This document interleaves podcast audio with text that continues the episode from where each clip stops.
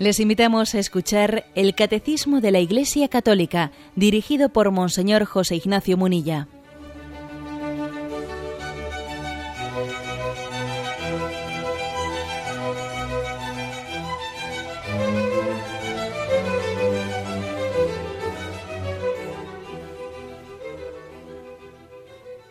Un cordial saludo a todos los oyentes de Radio María. Un día más, con la gracia del Señor, proseguimos el comentario del catecismo de nuestra Madre la Iglesia. Pasamos dentro de la explicación del credo, de la primera parte del credo en la que estamos, creo en Jesucristo, su único Hijo, nuestro Señor, habíamos explicado eh, el nombre de Jesús.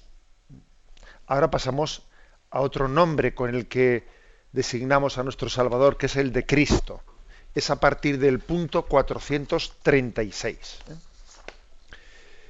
Bien, dice así.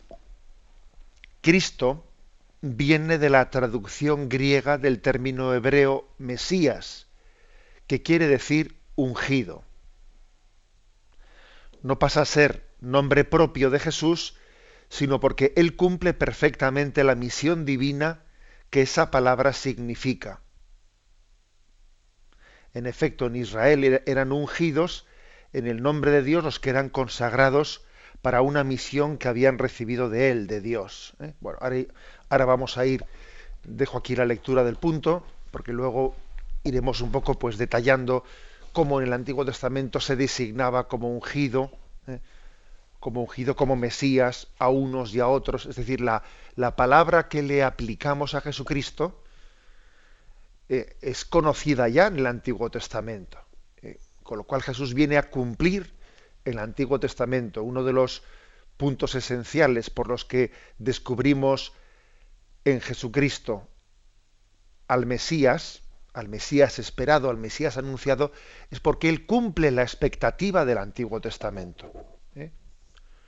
Nosotros a eso no le damos tanta importancia, pero obviamente, pues en el mundo judío era algo esencial. Por ejemplo, el Evangelio de Mateo, el Evangelio de San Mateo, que es el que está más escrito en el contexto de los judíos a los que se les dirige el mensaje de la salvación, le interesa mucho, lógicamente, pues eh, demostrar que este es Jesús el que cumple lo que estaba anunciado en el Antiguo Testamento.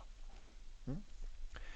Bien, entonces, en el Antiguo Testamento, en que está eh, la primera parte del Antiguo Testamento está escrita en hebreo, la palabra Mesías, fue traducida después al griego, ya la parte final ¿eh? del Antiguo Testamento ya está en griego, y el Nuevo Testamento también está en griego, o sea, de la palabra Mesías en hebreo se traduce al griego, se traduce como Cristo. O sea, Cristo es lo mismo que Mesías, pero Mesías es en hebreo y Cristo es en griego y la traducción, digamos, del griego al castellano, ¿cuál es? ¿Eh? ¿Qué significa, por lo tanto, Mesías en hebreo? ¿Qué significa Cristo en griego? Bueno, pues ungido. Esa sería la, la traducción. Significa ungido. Y bueno, ¿cómo interpretamos ese término? Bueno, ahora vamos a verlo, pero en principio, pues con ese, como nosotros en castellano decimos, ha sido ungido con aceite, ¿eh? o sea, es decir, se le ha, se, ha sido frotado con aceite. Básicamente es lo que significa esa, esa palabra, ¿eh? ungir con aceite, ungir con otra cosa, ungir. Pasa a ser el nombre propio de Jesús con el tiempo. ¿eh? Pasa a ser el nombre propio porque Él es el Mesías, es el esperado, es el Cristo. Pasa a ser nombre propio porque Él es el que cumple perfectamente lo que esa palabra significa. Lo que esa palabra significa. Vamos a ver que la tesis que hoy queremos explicar es la siguiente, es decir, los, eh, los, mm, los que eran ungidos en el Antiguo Testamento lo eran con aceite. Y Jesús es ungido con el Espíritu Santo. Eh, el ungüento con el que Jesús unge a Jesús, perdón, con el que el Padre unge a Jesús es el Espíritu Santo. El Padre es el que hace la unción. El Hijo es el que la recibe. ¿Y cuál es el aceite con el que le unge? El Espíritu Santo. Bien, esto, esto es lo que queremos nosotros mostrar. Fijaros cómo todos los, ungidos del Antiguo Testamento no eran sino una preparación ¿eh? para conocer al definitivamente ungido, o sea, al Cristo, o sea, al Mesías. Todo aquello era una preparación. Igual que el sacerdocio del Antiguo Testamento era una preparación para el nuevo sacerdocio que es el de Jesucristo, etcétera, etcétera. ¿eh? O sea, que pasa a ser como un nombre propio. Jesús es, es el ungido, el tocado por Dios, podríamos decir. El tocado por Dios, el que, eh, aquel en el que habita el Espíritu Santo, el que habita en él. Esta es la, forma en la que es presentado y lo que significa la palabra Cristo. Luego habéis visto cómo solemos mezclar las dos palabras. Solemos decir Jesucristo, la palabra Jesús es designa, si queréis, ¿no? Pues digamos la palabra Jesús se refiere más al hombre, eh, al, nombre, pues que José y María ponen a Jesús. Claro, y he repetido la propia palabra, he repetido la, digamos la pregunta y la respuesta, pero bueno. Eh, eh, la palabra Jesús se refiere al nombre, eh, al nombre propio con el que María y José, inspirados por Dios, decidieron llamarle, llamarle a su hijo. Es como, digamos, el, el nombre, entre comillas, humano, digo entre comillas, porque la palabra Jesús significa Dios salva. ¿eh? Dios salva, pero es Jesús de Nazaret. Y la palabra Cristo, la palabra Cristo, obviamente con ella no es una palabra que utilizase José y María para llamarle, para llamarle a su hijo. No, ellos le llamaban Jesús, ¿no? La palabra Cristo es la palabra con la que ya los discípulos, ¿eh? los discípulos de Jesús, comienzan a llamarle a su maestro, porque ya llamarle a él, llamarle Cristo, supone haber hecho una reflexión, una reflexión de decir, es que todo lo que estaba anunciado en el Antiguo Testamento se ha cumplido en él. Y fijaros que finalmente a nosotros se nos llama cristianos, o sea, la palabra cristianos viene de Cristo, viene de Mesías, viene de ungido. Bueno, bien, pues digo que al final se mezclan las dos palabras. Jesús, que es el nombre con el que María y José eh, llamaron a su hijo, y la palabra Cristo, que es como una palabra de cumplimiento del Antiguo Testamento, porque eh, Israel esperaba al Mesías, esperaba al Cristo. Bueno, y lo reconocemos en este, en este Jesús. Bueno, por eso mezclamos las dos palabras y decimos Jesucristo. Bien, pero eh, en primer lugar, hacemos un pequeño repaso en el Antiguo Testamento de cómo eran los ungidos. ¿eh? cómo eran los ungidos en el Antiguo Testamento. Bien, en efecto, en Israel dice, el punto 436 que sigo leyendo del Catecismo, en Israel eran ungidos en el nombre de Dios los que eran consagrados para una misión que habían recibido de él. ¿eh? Dios daba una misión, pero no te dejo solo en esa misión. ¿eh? Yo te voy a dar la fuerza, voy a estar contigo, te voy a consagrar para que esa misión la puedas llevar a efecto. ¿eh? Te pido que seas rey, te pido que seas eh, pues sacerdote, te pido que seas profeta, pero yo te voy a consagrar para ello, yo te voy a capacitar para ello. Es como si se dijese, ¿no? Lo que dice San Agustín, Dios capacita a sus elegidos. Dios capacita a sus elegidos y les consagra, les unge, les da esa fuerza del Espíritu que por cierto, esto es importante porque también en nuestra vida, ¿no? detrás, de esta, detrás de este ungir para poder enviar, te unjo para darte una misión, ¿eh? hay una conciencia de que Dios da su gracia. Dios da su gracia. Y, esto nos tiene que llenar de confianza. Porque, por ejemplo, imagínate a alguien que dice yo, fíjate, me voy a casar y pues la verdad es que me veo me veo ante la responsabilidad que supone el matrimonio, pues me veo verde, ¿eh? que es que yo veo, bueno, pero también hay que, claro que hay que eh, luchar por madurarse y prepararse bien, pero también hay que confiar en la gracia de Estado, es decir, que Dios cuando te da el sacramento del matrimonio, eh, te está ungiendo, te está dando su espíritu. O cuando uno se ordena sacerdote, claro que tiene que prepararse bien y tiene todos los años del seminario y toda la, toda la madurez, toda vamos, la lucha por la madurez humana y espiritual será poca, ¿no? Sí, pero también tiene que confiar en que va a recibir la gracia del Espíritu en el sacramento del, orden sacerdotal y que tendrá una gracia de Estado. También en eso, una cosa no quita la otra. ¿eh? El que uno tenga que prepararse humanamente no quita que también tiene que confiar y esperar en la gracia de ser ungido. Entonces, cuando Dios daba, pues elegía a alguien, ¿no? Yahvé elegía a alguien para pues para ser rey de Israel, también miraría sus cualidades humanas. Pero aparte de eso, le ungía, es decir, le daba la fuerza del espíritu para, para serlo. Por ejemplo, en el caso de los reyes, y aquí vienen algunos textos. Primera del libro Samuel, primera Samuel, capítulo 9, versículo 16. Dice,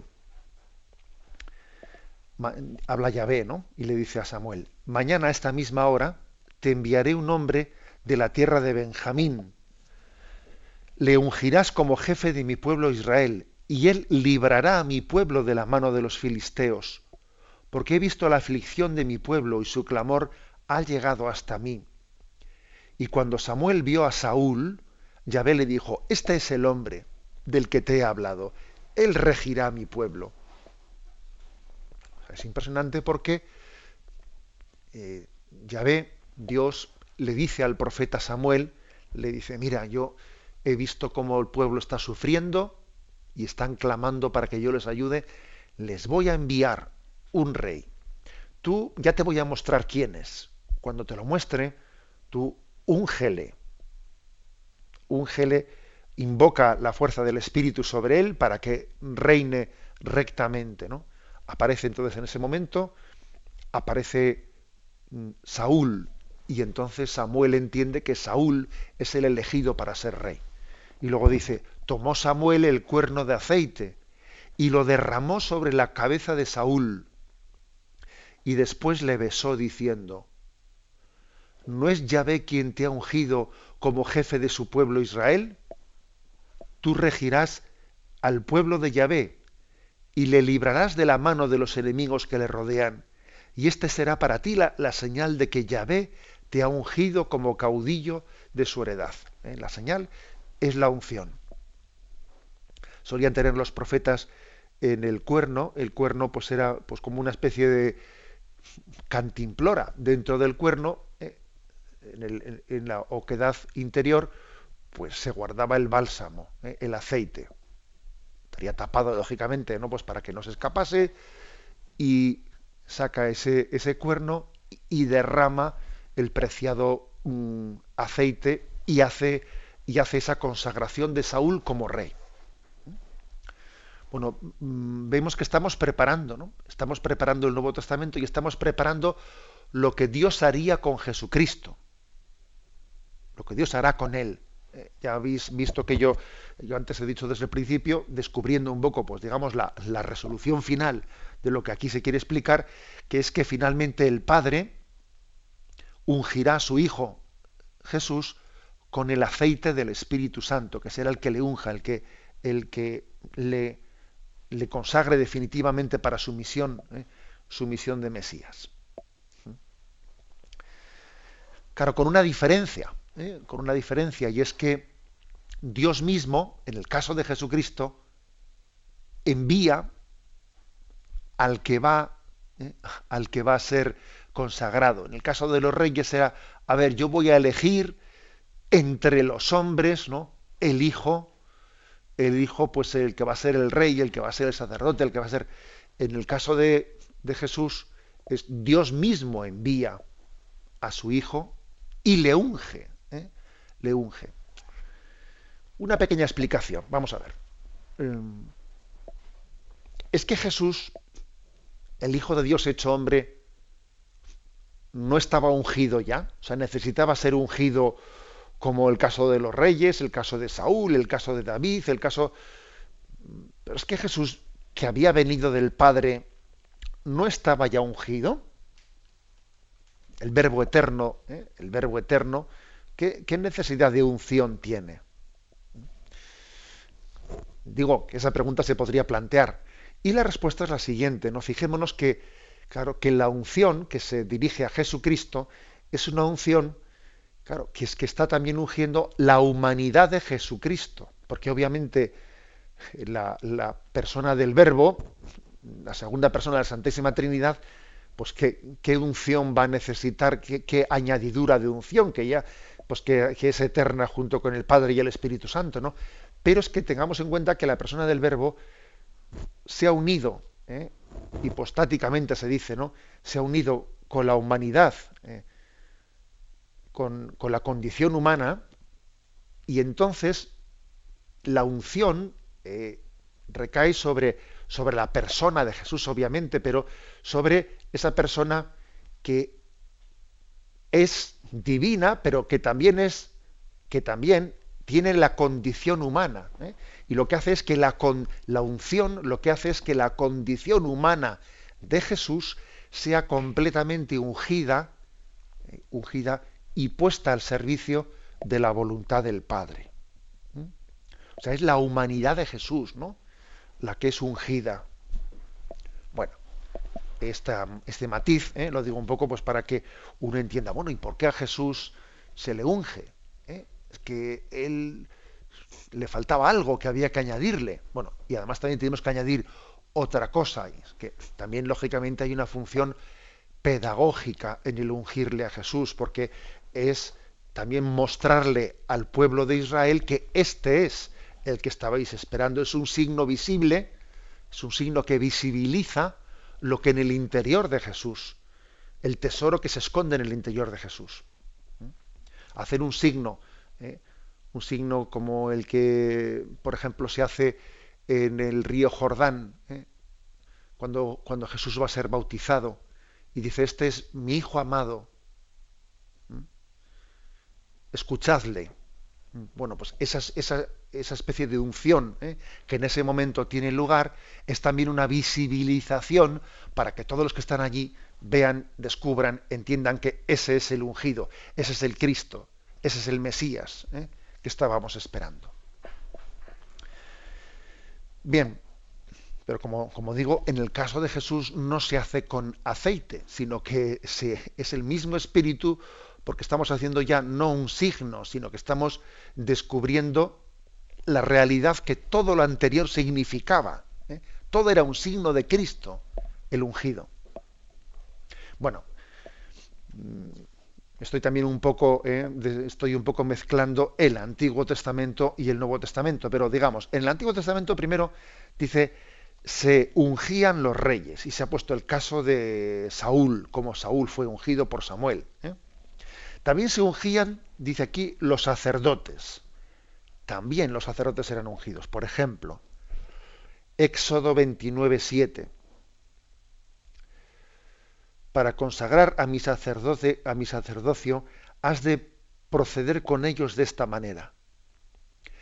Tomarás el óleo de la unción, lo derramarás sobre su cabeza y así los ungirás. En el Antiguo Testamento también a los sacerdotes se les hacía ese signo de unción. Por cierto, cuando nosotros somos ordenados sacerdotes por el sacramento del orden sacerdotal, ¿eh? se nos unge también con aceite. ¿eh?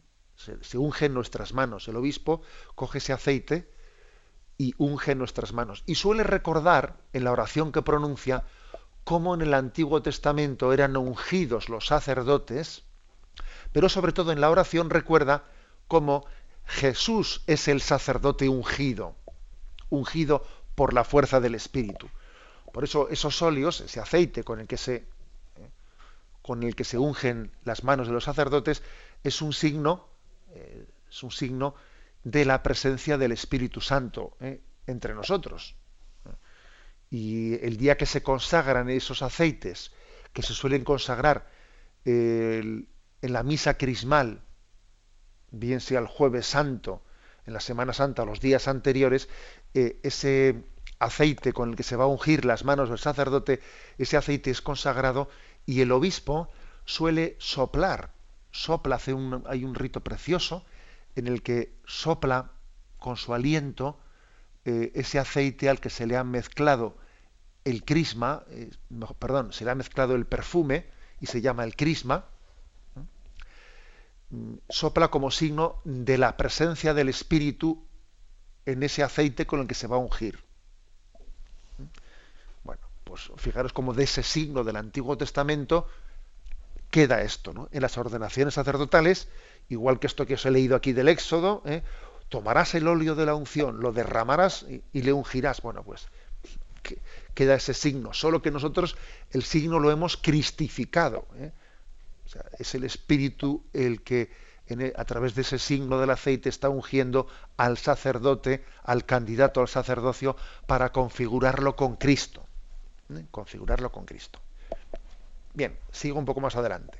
O sea que en el Antiguo Testamento se ungían a los reyes, se ungía a los sacerdotes y dice también, y excepcionalmente a los profetas. También a los profetas excepcionalmente, la verdad es que uno lee el Antiguo Testamento y no aparece que todos los profetas fuesen ungidos, pero una vez sí, por ejemplo, Primera Reyes, capítulo 19, versículo 16, y dice, Yahvé le dijo, anda, vuelve por tu camino hacia el desierto de Damasco, vete y unge a Yezael como rey de Arán, ungirás a Jehú, hijo de Nimsi, como rey de Israel, y a Eliseo lo ungirás como profeta en tu lugar. Es decir, que al profeta Elías, Dios le pide que además de ungir a unos reyes, también unja a Eliseo, como profeta de aquel lugar. Eh, es algo más excepcional porque, como os decía en el Antiguo Testamento, no aparece tanto que los, eh, que los profetas fuesen ungidos, pero sí también existe ese caso. Y entonces, claro, pues llega Jesucristo. ¿Y por qué nos estamos fijando ahora en que en el Antiguo Testamento los reyes eran ungidos, los sacerdotes eran ungidos y también los profetas excepcionalmente eran ungidos. ¿Por qué? Pues porque ahora a Cristo, a Jesús, le vamos a presentar como el rey ungido, como el sacerdote ungido, como el profeta ungido. Es decir, estamos llegando como a la, a la culminación. Termina diciendo este punto, este debía ser, por excelencia, el caso del Mesías que Dios enviaría para instaurar definitivamente su reino. ¿eh? Bueno, pues eh, esto se tenía que cumplir en el Mesías, en el que Dios enviase. Y aquí se nos dan dos textos. ¿eh? Em, leo el segundo. Hechos capítulo 4, versículos del 26 y el 27 se han presentado los reyes de la tierra y los magistrados se han aliado contra el Señor y contra su ungido.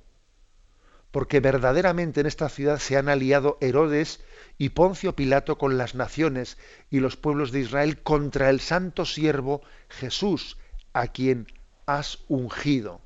¿Mm? Bueno, habla por lo tanto eh, de una manera de una manera bien clara de Jesús como el ungido, o sea, en él se está cumpliendo se está cumpliendo todo lo que en el Antiguo Testamento fue una expectación, una expectativa. Dice, fíjate cómo Herodes, como Poncio Pilato, se han aliado contra el ungido. Una alianza contra el elegido, el elegido de Dios. El Mesías había de ser ungido por el Espíritu del Señor. Ya en el Antiguo Testamento se decía, Tendrá que ser ungido, pero ojo, ungido por el Espíritu del Señor. Y fijaros lo que dice en Isaías 11.2. Brotará del renovo, brotará un vástago del tronco de Jesé y un retoño de sus raíces. Reposará sobre él el espíritu de Yahvé, espíritu de sabiduría e inteligencia, espíritu de consejo y fortaleza, espíritu de ciencia y de temor del Señor. Es decir, que el Espíritu de Dios con el que se unge, con el que se unge a Jesús tiene los dones del Espíritu. Espíritu de consejo, de sabiduría, de fortaleza, de ciencia, de temor. Va a ser ungido, va a ser ungido con el Espíritu que le, que le capacita, que le da unos dones, que van a poderle, que van a poder para dejarse guiar por Dios, para que el Espíritu le mueva, para ser llevado por el Espíritu. Es ungido. También a la vez es ungido, dice, como rey y sacerdote. ¿eh? El Mesías que va a llegar será ungido como rey. El Mesías que va a llegar será ungido como sacerdote. Por ejemplo, aquí dice Zacarías capítulo 6, versículo 3. Él edificará el templo de, de Yahvé. Él llevará las insignias reales, se sentará y dominará con su trono. Habrá un sacerdote a su derecha y consejo de paz habrá sobre ellos dos. Es decir, que tendrá un rey ungido y un sacerdote ungido. Habrá como un tándem, ¿eh? un tándem de rey y sacerdote, dice en el Antiguo Testamento. En Jesús, rey, sacerdote, profeta, todo ello se identifica. Se identifica. Jesús es sacerdote, profeta y rey. Por cierto, todos nosotros cuando fuimos bautizados se nos dijo, eres sacerdote, profeta y rey. Porque también hemos sido ungidos en el, en el bautismo con el aceite. Se nos ha ungido en la frente. O sea, el signo de la unción, nosotros lo hemos recibido en el bautismo, somos ungidos. Bueno, pues para que veamos ya que llegamos a, la cumbre de todo lo que queríamos explicar, ¿eh? Isaías 61, 1 dice, el Espíritu del, Señor está sobre mí, porque Él me ha ungido para anunciar la buena nueva a los pobres, para vendar los corazones desgarrados, para pregonar la libertad a los cautivos. Y finalmente llegamos al episodio en el que Jesús entra en la sinagoga de Nazaret y dice, Lucas 4, 16, vino a Nazaret, donde se había criado, y según su costumbre entró en la sinagoga el día del sábado, y se levantó para hacer la lectura. Le entregaron el volumen del profeta Isaías, y desenrollando el volumen, halló el pasaje donde estaba escrito, El Espíritu del Señor sobre mí, porque me ha ungido para anunciar a los pobres la buena nueva, me ha enviado a proclamar la liberación a los cautivos, para dar libertad a los oprimidos, proclamar el año de gracia del Señor. Enrollando el volumen, lo devolvió al ministro y se sentó. En la sinagoga todos los ojos estaban fijos en él. Había allí un gran silencio para ver qué decía aquel hombre del que tanto se hablaba. Y dice, comenzó pues a decirles, esta escritura que acabáis de oír se ha cumplido hoy. Es impresionante esa frase, porque Jesús está diciendo, tenéis delante de vuestros ojos, soy yo, el que cumple esa profecía, esa profecía que acabamos de leer de Isaías, esa profecía del Espíritu de Yahvé vendrá sobre mí, porque Él me ha ungido. Aquí se ha cumplido. Jesús es el ungido por el Espíritu. ¿Eh? Bien, perdonad eh, este chaparrón de, citas del Antiguo Testamento, etcétera, que, hemos hecho, que yo comprendo que es un chaparrón, pero creo que también es importante que nos enriquezcamos de, eh, pues mm, de todo el recorrido bíblico para entender qué significa que Jesús es el Cristo, el ungido, el Mesías. Tenemos un momento de reflexión y continuamos enseguida.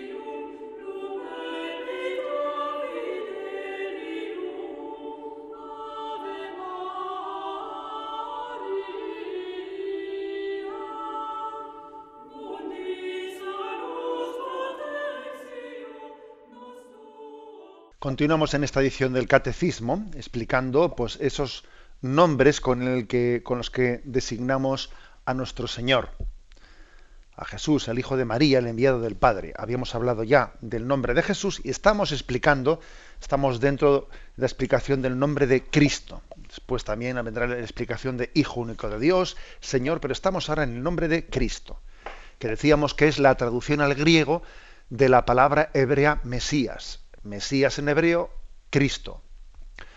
En griego, en castellano, en español, ungido. ¿Mm? Punto 437. Pasamos a él. El ángel anunció a los pastores el nacimiento de Jesús como el del Mesías prometido a Israel. Os ha nacido hoy en la ciudad de David un Salvador, que es el Cristo Señor. Desde el principio, él es a quien el Padre ha santificado y enviado al mundo, concebido como santo en el seno de la Virgen María. José fue llamado por Dios para tomar consigo a María su esposa, encinta, del que fue engendrado en ella por el Espíritu Santo, para que Jesús, llamado Cristo, nazca de la esposa de José en la descendencia mesiánica de David. Bueno, aquí, después de haber hecho el recorrido que hemos hecho antes por el Antiguo Testamento para entender cómo en el Antiguo Testamento pues, se ungían a los reyes, a los profetas, también a veces a los, perdón, a los sacerdotes, a los sacerdotes, también a veces a los profetas. Bueno, ahora aquí el catecismo nos viene a decir, mira cómo en el Nuevo Testamento a Jesús se le presentó desde el primer momento se le presentó pues como el Mesías, el que el esperado. Este es el que el Padre ha santificado. Este es el que el Padre ha enviado al mundo como santo, como santo. Bueno, de nuevo vuelvo un poco a eh, también a las posibles dudas. ¿eh? A veces también algunos comentarios que hace un servidor, eh, pues es, es intentando también ver posibles dudas que puedan generar lo que estamos explicando. Aquí cuando dice el catecismo que este es el que el Padre ha santificado y enviado al mundo, lo ha concebido, eh, lo ha concebido como santo. Entonces, claro, uno podría interpretar mal esto y dice, ¿qué pasa? Que Jesús antes no fue santo y tuvo que ser santificado. ¿Cómo se entiende eso? Porque claro, si nosotros confesamos que Jesús, antes de eh, ser concebido en las entrañas de la Virgen María, Él era Dios eterno en el seno de la Trinidad, ¿cómo se entiende eso de que ahora de que Jesús ha eh, Dios, perdón, Dios Padre ha santificado a, Jesús? ¿Cómo se entiende eso? ¿Es que antes, es que antes no lo era o qué? Bueno, mm, eso, eso también está un poco esta explicación en la misma línea que, he hablado anteriormente con respecto a la humanidad de Jesucristo. Es decir, eh, Jesús, ese que nace en el seno de María, claro, es verdad que es eterno, es eterno y es desde toda la eternidad como el Padre, pero es verdad que hay algo nuevo en él, algo que comienza a ser, que es que es su humanidad, porque antes de la encarnación, antes de la, en la encarnación, el verbo, el Hijo del Padre, la segunda persona de la Santísima Trinidad, no era hombre, todavía no se había hecho hombre. Y por lo tanto, por lo tanto, aquí hay algo nuevo. Es verdad que nace alguien que era, era desde siempre. Sí, pero que, pero aunque era desde siempre, asume una naturaleza humana que pasa a formar parte también de la misma persona, ¿no? Asume una naturaleza humana y entonces Dios la santifica, ¿eh? santifica esa naturaleza humana asumida por Jesús, la, la santifica, ¿eh? la une totalmente ¿eh? pues al, verbo, al Hijo de Dios, haciéndolo es una, no son dos personas, es una sola.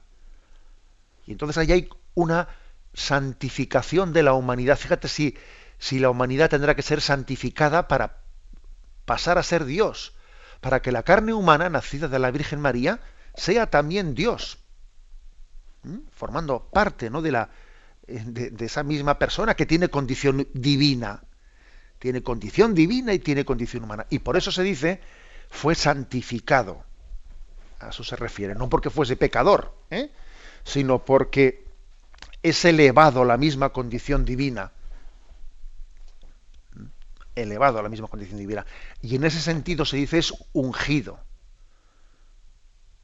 La humanidad de Jesús es ungida por el Espíritu Santo y entonces es unida y se dice, ¿no? En teología hay un término que, pues que es un misterio, ¿no?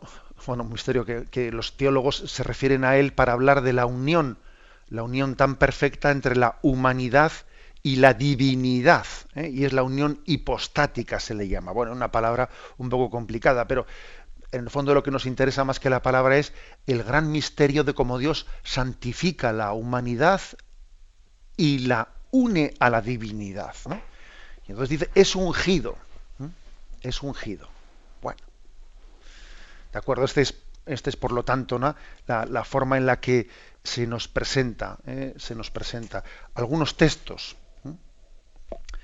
Tenemos mm, el texto de, por ejemplo, Romanos 1.3. Dice antes, Pablo, siervo de Cristo Jesús, apóstol por vocación, escogido para el Evangelio de Dios, que había ya prometido por medio de sus profetas en las Escrituras, acerca de su Hijo, hijo del linaje de David, según la carne, constituido Hijo de Dios con poder, según el Espíritu de Santidad por su resurrección de entre los muertos, Jesucristo Señor nuestro. Aquí, por lo tanto, se habla de que como Jesús ha sido constituido Hijo de Dios con poder. ¿Qué pasa? ¿Que antes no lo era? Sí, claro que lo era, ¿eh? pero se está refiriendo a que Él ahora también en su humanidad, en su humanidad, recibe ¿eh? la, misma condición de hijo que antes tenía en su divinidad. ¿Eh? Por eso se dice que ha sido constituido hijo de Dios con poder. ¿Eh? también se dice con poder a partir de la resurrección, porque antes de la resurrección Jesús tenía como escondida su divinidad, la tenía escondida y Jesús pues vivía o aparentaba, no, aparentaba no, o sea, se presentaba ante los demás como uno de tantos, estaba como su divinidad escondida. ¿eh? Y dice, y finalmente por la resurrección ha sido constituido hijo de Dios con poder, ¿eh? es decir, manifestando su divinidad. A partir de la resurrección, la humanidad de Jesús es como, como la transfiguración, ¿no? Como que transfigura al Dios que, al Dios que es, al Dios que está dentro. de acuerdo, eh, el último texto, Apocalipsis 22, 16, dice, yo Jesús he enviado a mi ángel para daros testimonio de lo referente a las iglesias. Yo soy el retoño y el descendiente de David, el lucero radiante del alba. Aquí tenéis también una expresión del libro del Apocalipsis en el que se le presenta a Jesús como el retoño descendiente, descendiente de David, que es ungido. Eh, David había sido ungido, sus descendientes son ungidos, y entonces a Jesús se le presenta como un retoño de David que es ungido por el Espíritu. Bien, todo esto, ¿eh? todo esto significa, significa eh, mm, la expresión ungido, pero ahora dejamos para el final lo mejor. ¿eh? Lo mejor es la, la explicación en Cristo, aunque ya la he hecho un poco al principio. Es el punto 438, que dice, la consagración mesiánica de Jesús manifiesta su misión divina. Por, una, por otra parte, esto es lo que significa su mismo nombre, porque en el nombre de Cristo está sobreentendido él, perdón, está sobreentendido el que ha ungido, el que ha sido ungido y la misma unción con la que ha sido ungido. Perdón por el trabalenguas, que ahora lo explicaremos. El que ha ungido es el Padre. El que, sea, el que ha sido ungido es el Hijo y lo ha sido en el Espíritu Santo, que es la unción. Su eterna consagración mesiánica fue revelada en el tiempo de su vida terrena, en el momento de su bautismo por Juan, cuando dijo, Dios le ha ungido con el Espíritu y con poder, para que Él fuese manifestado a Israel como su Mesías. Sus obras y sus palabras le dieron a conocer como el Santo de Dios. Bueno, aquí hay una cita de San Irineo muy hermosa que, que la hemos leído, que os he dicho que parecía un trabalenguas, pero que, que es muy sencillo lo que está diciendo, y es que, mira, el que unge es el Padre, Dios Padre. El ungido es el Hijo, Dios Hijo. Y la unción misma es el Espíritu Santo, Dios Espíritu Santo. ¿eh? O sea, el Padre unge al Hijo con el don del Espíritu Santo. Es, este es esta es la cristología, ¿eh? Digamos la, la cristología. Fijaros que para hablar de la ciencia teológica que habla eh, del misterio de Jesús, le llamamos cristología. Y hoy estamos explicando qué significa Cristo. ¿eh? Cristología es el misterio en el que eh, descubrimos, explicamos cómo el Padre ha ungido a su Hijo Jesús con el ungüento del Espíritu Santo. Le ha ungido. ¿eh? al tomar la condición humana, ha asumido a toda la humanidad, nos ha asumido. Eh, ahora también la condición humana pasa a estar ungida, porque como Él ha tomado la condición humana y ha sido ungido por el Padre, con el Espíritu Santo, también nosotros somos ungidos. O sea, nos toca a todos. Lo que ha acontecido en Jesús, hecho hombre, nos toca a todos. En la humanidad de Jesús, nacida de la Virgen María, tenemos un poquito de todos nosotros. Hay algo, algo nuestro que ha sido ungido. Bueno, pues esta es la mm, casi la conclusión eh, de, de, toda la catequesis que hoy hemos querido, hemos querido hacer. Pues lo llamamos cristología. Y por eso nosotros tenemos que ser cristianos. Tenemos que ser otros ungidos. ¿Mm?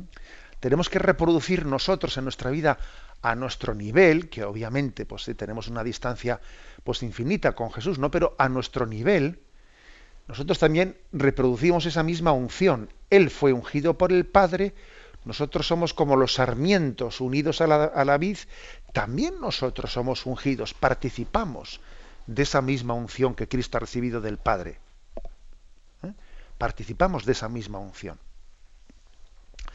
Y al final ha dicho que sus palabras y sus obras le dieron a conocer como el santo de Dios. Bueno, ojalá también nosotros, ¿no? nuestras palabras y nuestras obras, trasluzcan que somos ungidos, que somos otros Cristos, que quien nos mire, quien, quien nos escuche, que quien vea nuestra vida, que vea como una, ¿eh? como si fuese una pequeña transfiguración, que se transfigure, que a Cristo se le vea en nuestro obrar, que a Cristo se le vea en nuestras palabras, que se le, se le escuche en ellas. O sea, somos ungidos junto con el ungido. Y así estamos presentando a Jesús como el Cristo. Eh, lo dejamos aquí y damos paso a la llamada de los oyentes. Podéis llamar para formular vuestras preguntas al teléfono 917 107 700. 917 107 700.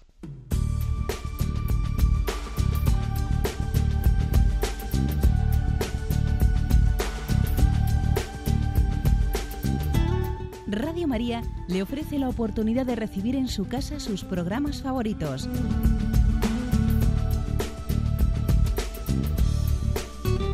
Ahora lo puede hacer a través de nuestra página web www.radiomaria.es o bien llamándonos al 902 500 518. 902 500 518. Pídanos el programa que más le interesa en cualquiera de sus emisiones, especificando el día y la hora que lo ha escuchado. Solo nos tiene que decir si lo quiere en CD de audio o CD o DVD en MP3. Haga su solicitud en el 902 500 518 y en www.radiomaria.es. Radio María, más cerca de usted. Escuchan el programa Catecismo de la Iglesia Católica con Monseñor José Ignacio Munilla. Sí, buenos días. ¿Con quién hablamos? buenos días, señor Monseñor. Sí, adelante, lo escuchamos. Soy Luis de Zaragoza. Adelante. Quería hacer una pregunta sobre la prolongación de, lo que explicó la semana anterior, de adivinación y magia, el, número 2115. Sí, adelante. Así debe contestarme. ¿Qué, es lo que usted quería preguntar en Quería preguntarle, se lo voy a leer entero para, porque tengo poca memoria y así se lo leo todo. De acuerdo. Sí, Pone adivinación y magia, 2115. Dios puede revelar el porvenir a los profetas y a otros santos. Sin embargo, la actitud cristiana justa consiste en entregarse con confianza en las manos de la providencia en lo que se refiere al futuro y en abandonar toda curiosidad malsana al respecto.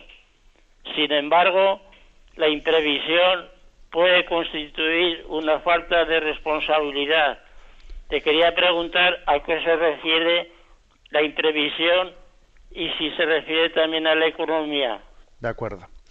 Vamos a ver, eh, la afirmación de ese, perdón, de ese punto del catecismo es bien clara. Es decir, nosotros no tenemos que dejarnos llevar por la ansiedad de qué será, cómo no será, y pretender nosotros jugar a ser dioses conociendo el futuro. ¿eh? No conocemos el futuro ¿eh? y por lo tanto tenemos que estar, ponernos en manos de Dios, confiar en su providencia.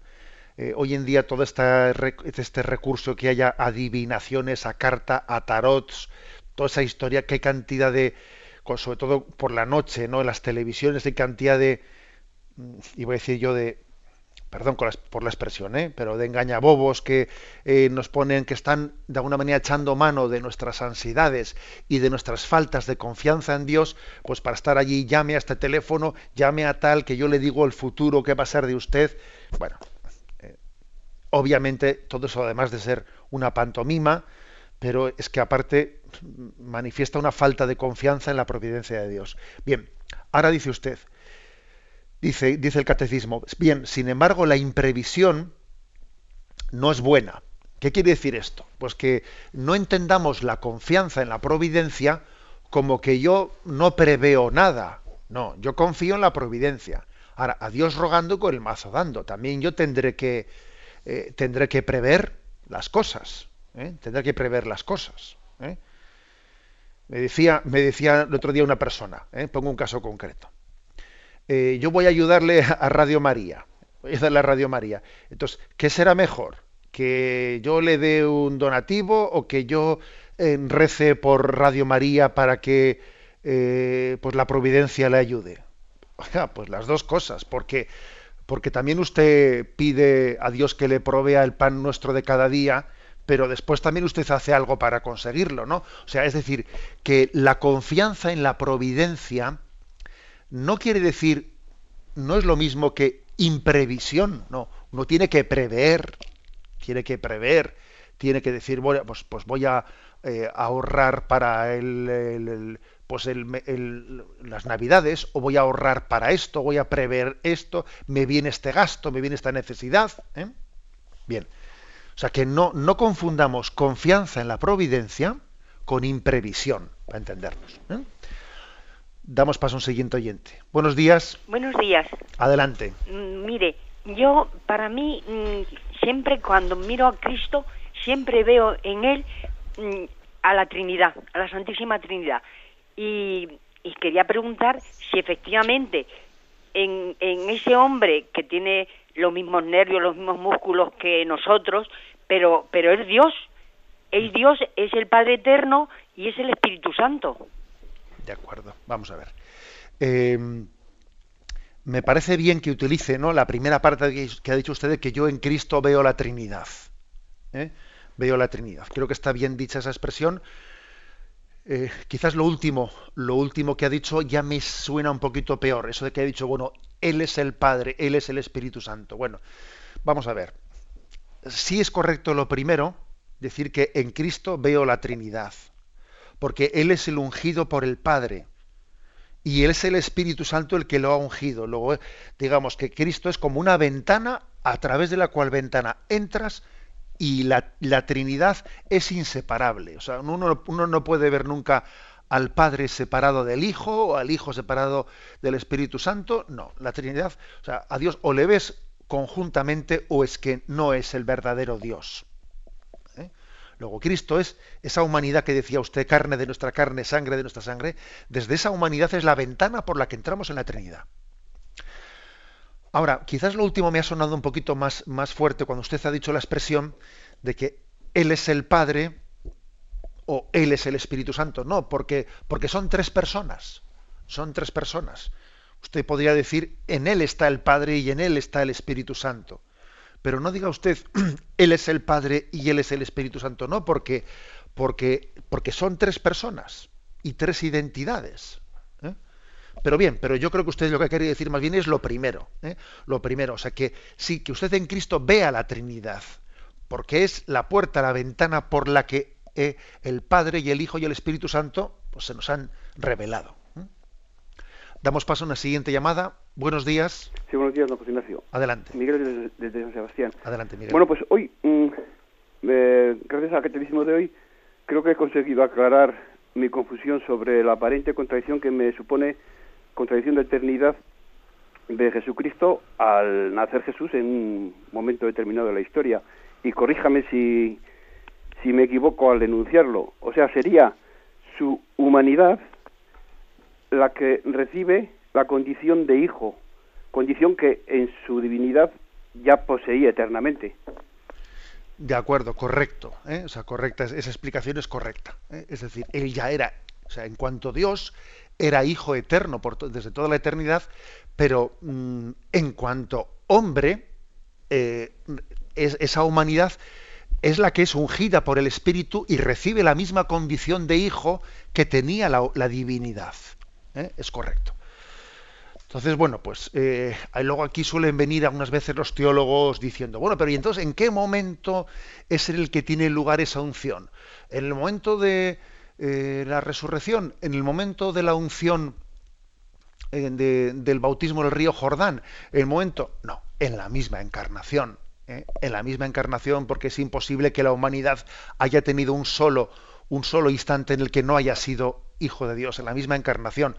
Otra cosa es que luego durante la vida de Jesús haya momentos, haya teofanías como la del río Jordán, este es mi Hijo amado, en la que se manifieste de una manera más fuerte. Pero, digamos, esa, eh, esa unción, mm, esa unción de la humanidad de Jesucristo, lógicamente tiene lugar en la misma concepción, ¿eh? en la misma encarnación. Damos paso a una última llamada. Buenos días, adelante. Buenos días. Adelante, le escuchamos. Soy Antonio de Murcia. Adelante, Antonio. Vamos a ver, yo quería hacer una pregunta. La pregunta es, eh, cuando yo estoy en inspiración, o sea, estoy escuchando o intento escuchar a Dios, ¿cómo sé que es el pensamiento de Él y no es uno de los pensamientos míos? uno de los que tengo yo por ahí normalmente dentro. De acuerdo. Pues bien, esa pregunta es importante, ¿no? Porque uno dice, ¿cómo le escuchamos a Dios? ¿Cómo, ¿Cómo conocemos que Él nos habla? ¿Eh? En el fondo esta pregunta que hace el oyente, pues está muy ligada a lo que explicamos sobre la oración ¿eh? en un momento determinado. Vamos a ver, pues yo creo que yo diría lo siguiente, eh, la oración, nuestra la oración mental, tiene que ser asistida siempre por la lectura de la palabra de Dios, desde la cual entramos en diálogo y en contacto con Dios, es decir, nuestra nuestra oración es iluminada por la palabra de Dios. ¿eh? Es decir, sería un mal signo que esas inspiraciones que yo reciba de Dios sean inspiraciones al margen de la palabra de Dios, al margen de su revelación. Mal asunto, porque parece como que yo mismo en mi interior, con mi imaginación, estoy yo mismo imaginando lo que Dios dice, lo que Dios tal, y eso tiene un peligro de subjetivismo, ¿no? Muy, grande. ¿eh? Creo que lo propio es que cuando yo medito, mi meditación se centra lo máximo posible en torno a la palabra de Dios.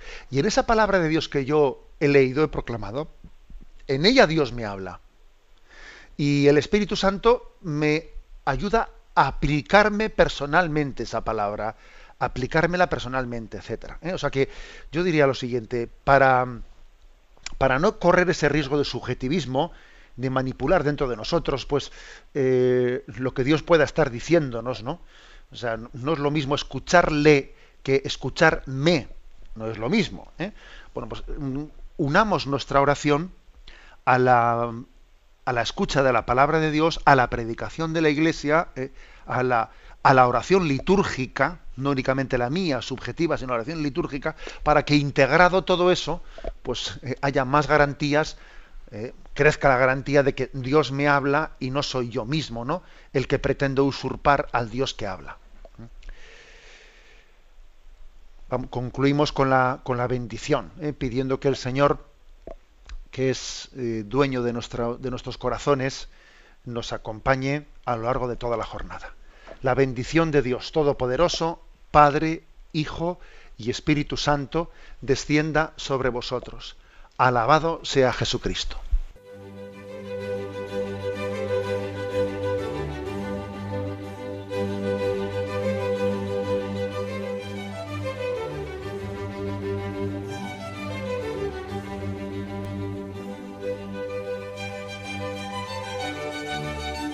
Han escuchado en Radio María el Catecismo de la Iglesia Católica, un programa dirigido por Monseñor José Ignacio Munilla.